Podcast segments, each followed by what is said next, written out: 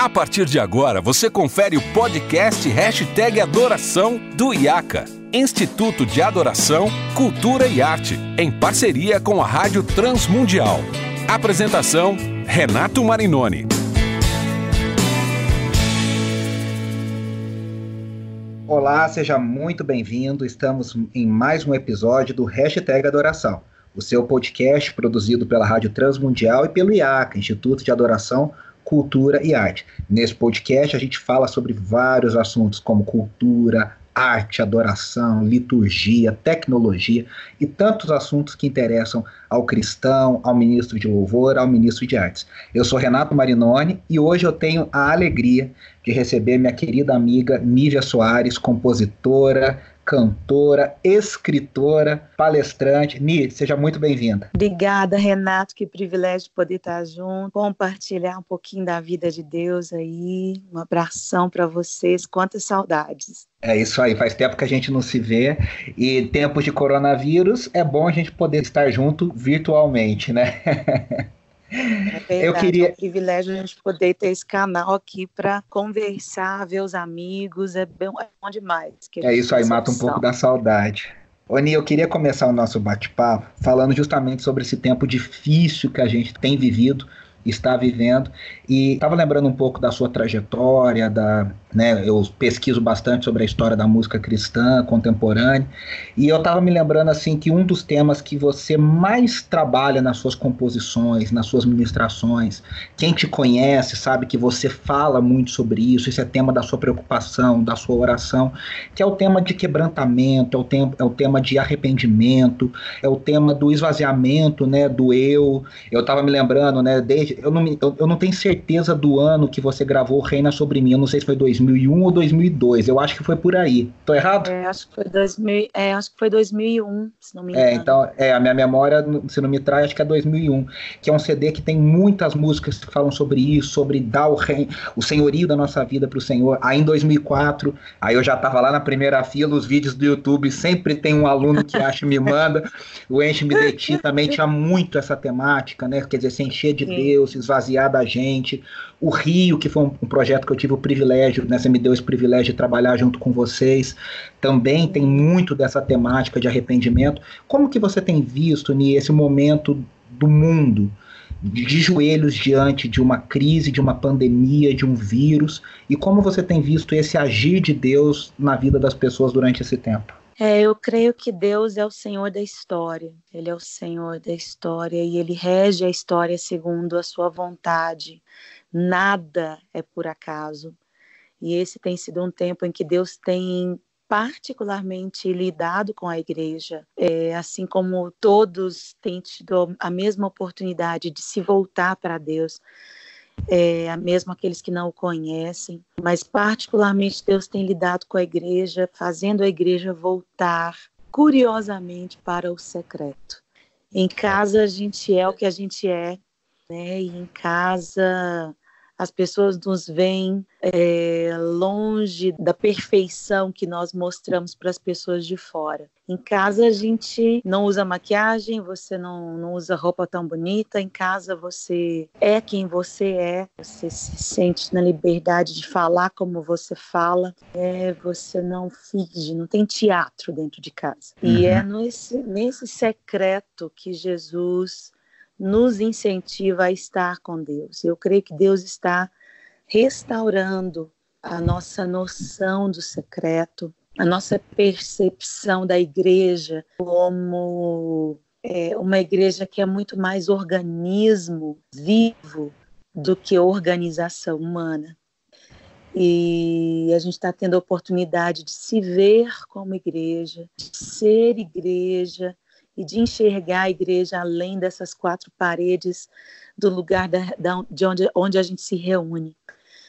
E tem sido um tempo de quebrantamento, é, nada como Deus tirar os nossos periféricos, né? Tirar os hum. nossos acessórios para a gente começar a se ver como a gente realmente é diante da santidade de Deus. Você falando isso, eu tenho tem muito a ver com o que eu tenho sentido assim de orientação de Deus. Eu até compartilhei esses dias nas, nas redes sociais, tenho falado muito isso aqui com a Andressa aqui em casa, no sentido de uh, eu estou num tempo de quebrantamento, de eu, qualquer coisa eu estou chorando, lembrando de canções antigas, de canções que fizeram uhum. parte da história e um sentimento, Nia, eu queria, acho que eu imagino que você também esteja com esse sentimento, esse discernimento de que Deus está se movendo e nessa grande crise virá um grande mover, um grande agir de Deus também, e a gente tem que estar tá preparado para isso, né? Para esse agir de Deus nesse novo tempo. Sim, exatamente. Eu, eu creio que Deus está restaurando os fundamentos.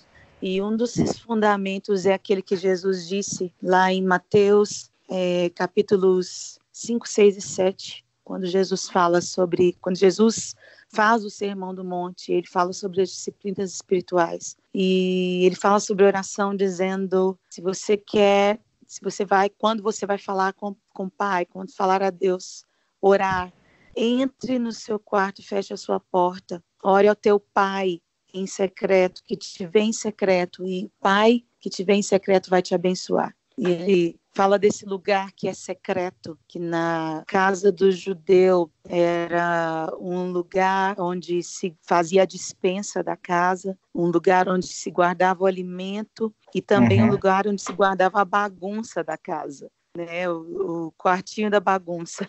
o quartinho da dispensa e o quartinho da bagunça. Então, o que Jesus está dizendo? Quando você for orar, entra no quartinho da dispensa, no quartinho da bagunça com seu pai e conversa com ele no secreto, nesse lugar. Nesse lugar que você não mostra para ninguém, que você não abre para ninguém, nesse lugar que a sua visita não tem acesso, onde nem os seus melhores amigos entram às vezes. Né? Nesse lugar que você tem vergonha de mostrar para as pessoas, porque é um lugar é. que normalmente está cheio de bagunça. Entra nesse lugar com o Pai. E nas entrelinhas a gente pode ver que para Deus a gente pode abrir tudo, a gente pode se mostrar como a gente realmente é, é revelar para Ele, abrir para Ele o nosso coração e deixar que Ele trate de coisas profundas do nosso coração. É, então, quem... para Ele, a gente pode se mostrar como a gente realmente é. E é esse lugar que Deus quer ter o privilégio de arrumar a casa, né? Ele quer arrumar o cantinho da bagunça, ele para que a gente comece a ter verdadeiro acesso ao alimento que vem dele. E isso fala é sobre isso. Ele, deixar ele lidar com o nosso pecado, deixar ele lidar com o nosso passado, com as coisas que às vezes a gente guarda e que a gente não deveria guardar. É, quem te conhece ah, sabe que você é uma pessoa assim muito autêntica nisso aí. E aí nesse tempo que a gente vive a inundação das lives agora, né, no período de é, isolamento, de ter que mostrar, de ter que produzir. Mas para você qual que é esse equilíbrio do se resguardar do secreto e também do abençoar? E eu queria te perguntar como é que você equilibra isso na sua vida, assim, o público e o secreto? Bom, eu creio que é uma linha muito tênue, né, Renan? E a gente às vezes recebe, quem costuma falar muito sobre isso é o Luciano Subirá. Às vezes a gente recebe algo de Deus que é para nós e a gente já quer logo transmitir aquilo para outro, sem se aplicar na nossa vida, né? Na nossa vida secreta. E eu creio que a linha é muito fina entre essa esse aprendizado e o ensino.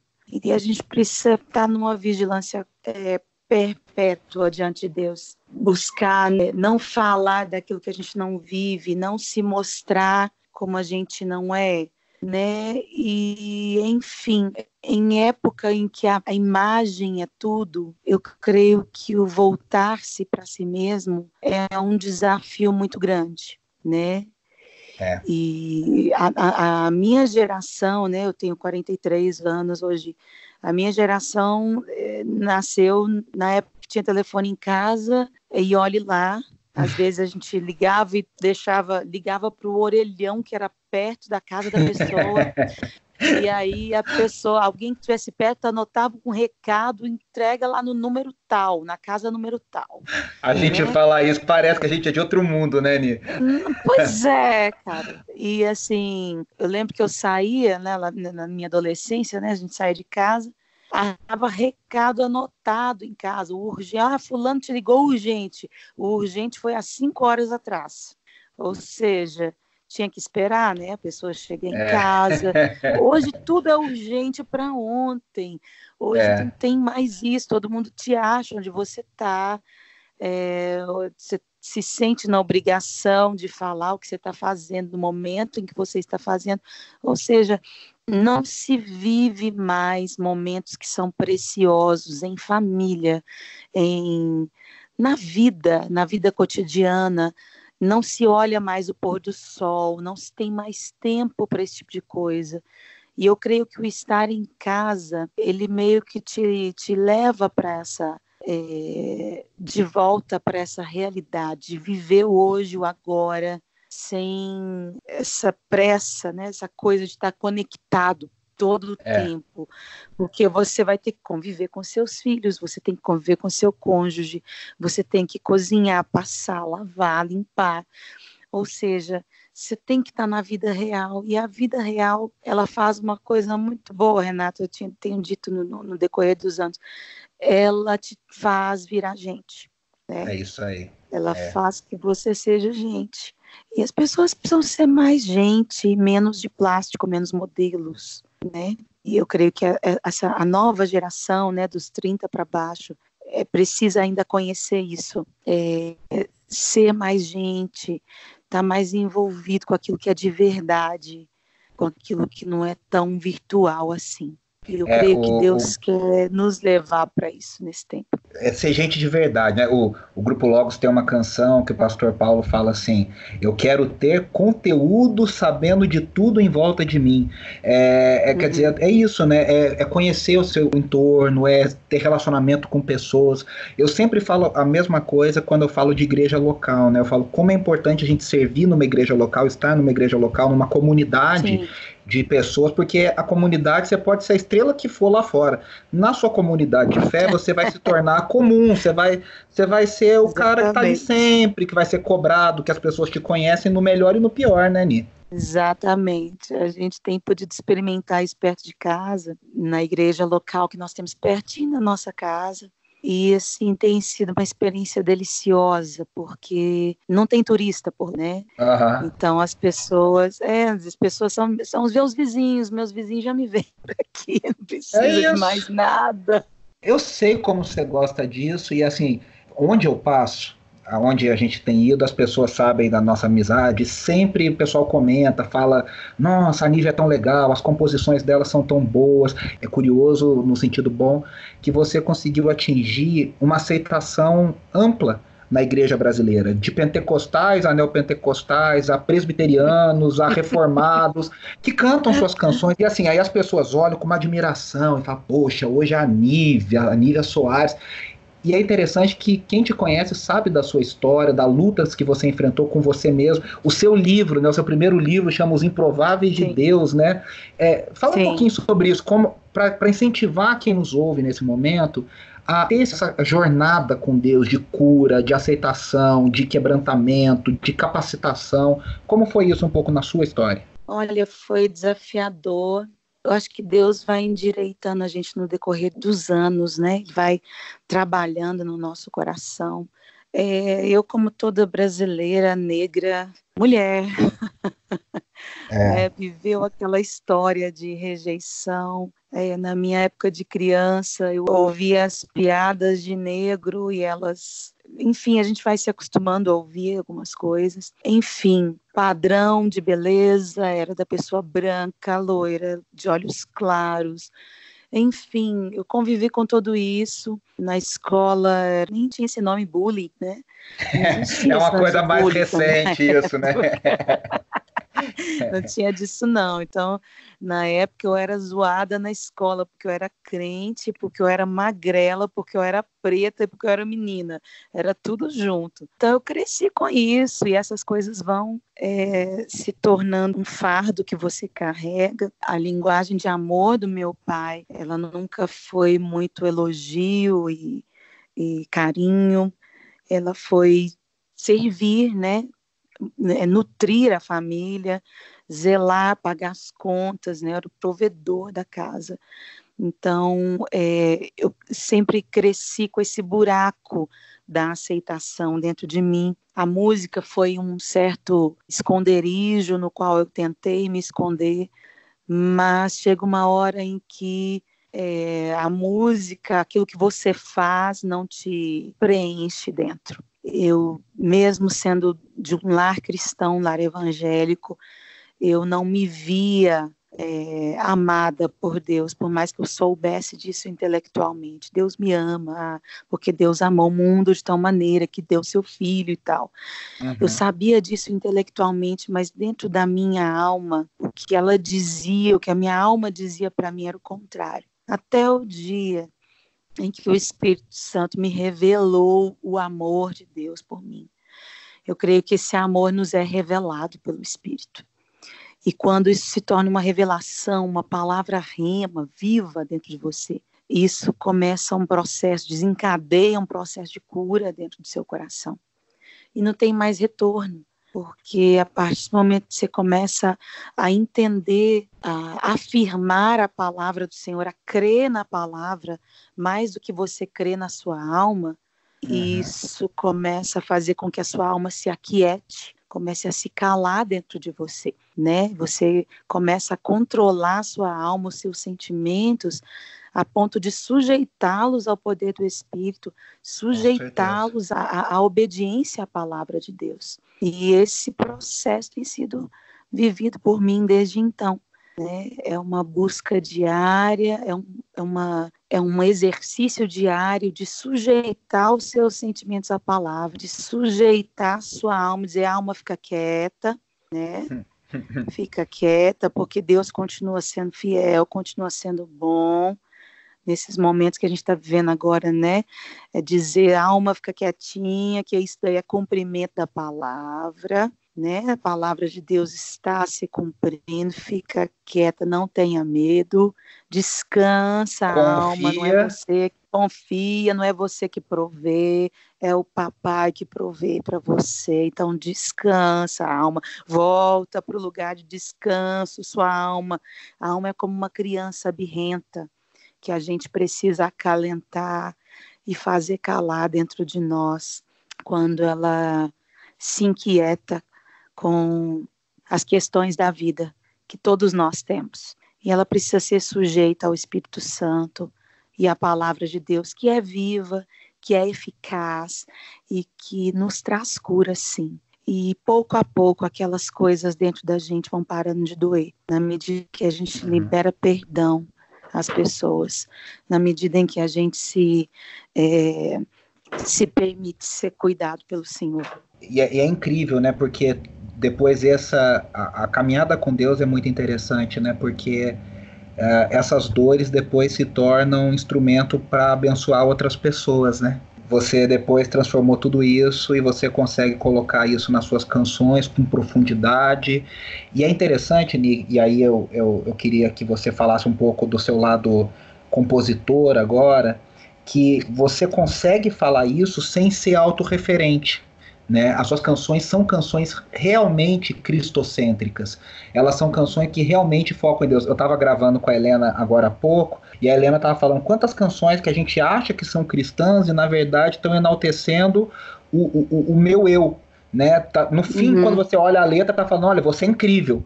E muita gente uhum. acha que a, cura, que a cura é isso, né? Pô, eu me achava uma porcaria e agora Deus me curou e eu me acho incrível. Não, o processo do evangelho, é, é, ele é maravilhoso porque você era uma porcaria, você só descobre que realmente você era, você continua sendo até o dia final, mas que Cristo é, marav que Cristo é maravilhoso, né? Que Cristo é incrível, que Cristo é, é a pessoa mais formidável do universo e que pelos méritos dele você consegue ser curado.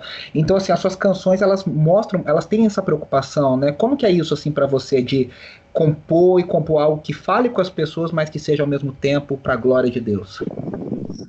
A verdade é que a gente não tem nada para falar da gente. E quando a gente fala da gente, é, quando a gente fala muito da nossa alma, a gente adoece. Cantar sobre a sua alma, sobre os seus sentimentos, é válido até o ponto em que os seus sentimentos começam a adoecer você. Uhum. E falar da palavra, cantar a palavra, a verdade da palavra, traz vida. Isso para mim é muito simples na minha cabeça. Quando eu vou proferindo a palavra de Deus, a palavra de Deus vai me trazendo vida, vai me trazendo cura, ela vai trazendo a realidade, aquilo que ainda não é, porque a palavra de Deus é poderosa. Pela é. palavra, todos os mundos foram criados, é o que a Bíblia diz. Deus libera a palavra e a palavra é vida, a palavra que Deus profere, a palavra que sai da boca de Deus, ela é fonte de vida para o ser humano.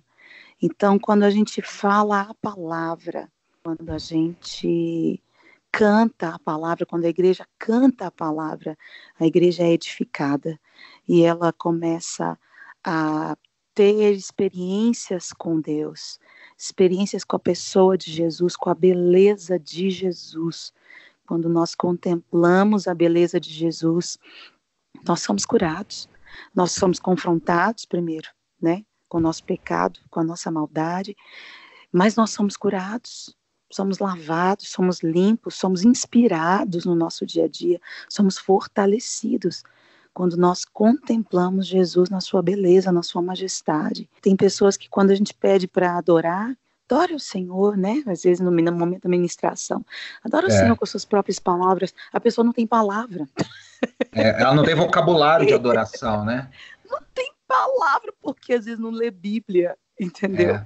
Não lê sobre quem é Jesus, não Esse sabe dias eu estava falando, é, o que ele fez, tava... qual foi a obra dele quais são as características é dele, o que a Bíblia diz a respeito dele. Ele é o alfa, o ômega, o princípio, o fim. Ele é a brilhante estrela da manhã.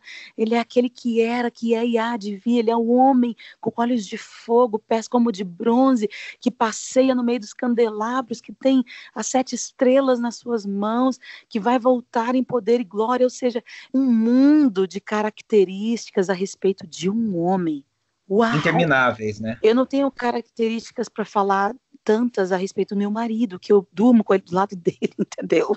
É, é. Mas as características sobre Jesus são infindáveis.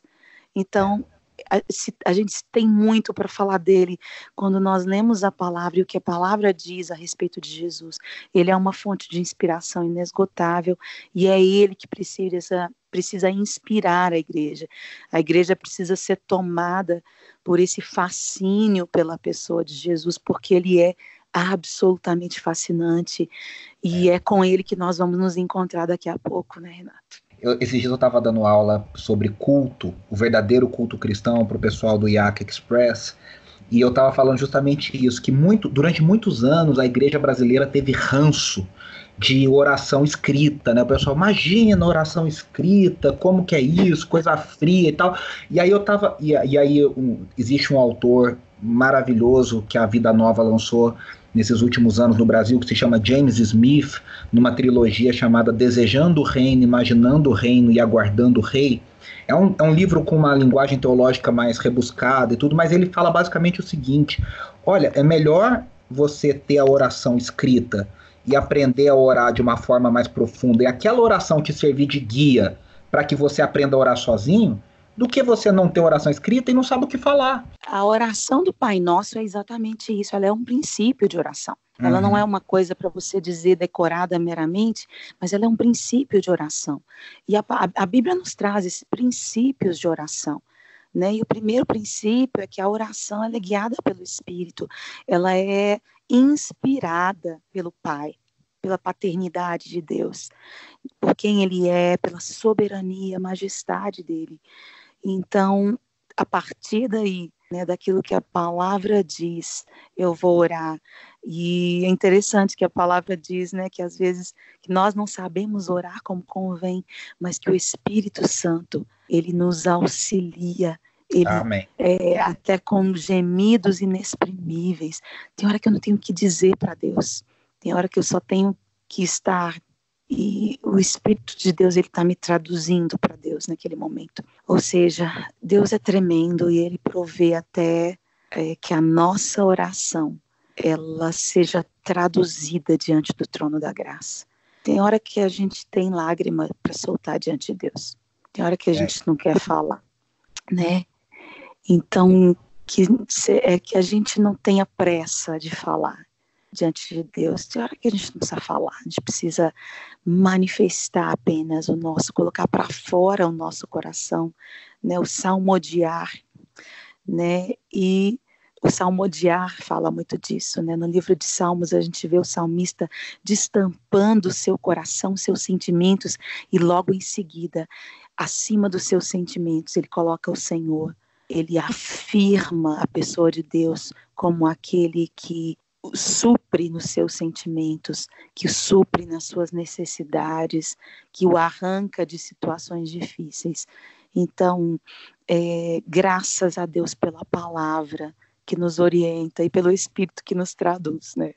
Nossa, com essa coisa tão profunda que você falou do salmodiar, do lamentar, do entregar diante de Deus, mas disso nascer a esperança, disso nascer a, o fôlego novo de adoração para continuar é, eu acho que a gente deixa bastante coisa para os nossos ouvintes pensarem, refletirem e orarem. Ni, eu quero te agradecer muito. Nosso tempo já passou, passa rapidinho esse programa. Muito rapidinho. obrigado por você ter tirado um tempo para falar com a gente. É sempre muito especial te ouvir. Obrigado, viu? De nada, Renata. Deus abençoe. Amo vocês. Que o Senhor continue abençoando, usando a sua vida com poder. Um abração para os ouvintes permaneça em Jesus, Ele é a videira, nós somos os ramos. Se a gente permanece nele, nós vamos dar muitos frutos para a glória dele. Amém. Eu quero encerrar lembrando que você pode encontrar mais conteúdo bíblico na, no site transmundial.org e você sempre, sempre, sempre vai ser bem-vindo aqui na nossa conversa com a gente. Obrigado, um grande abraço e até o próximo hashtag Adoração.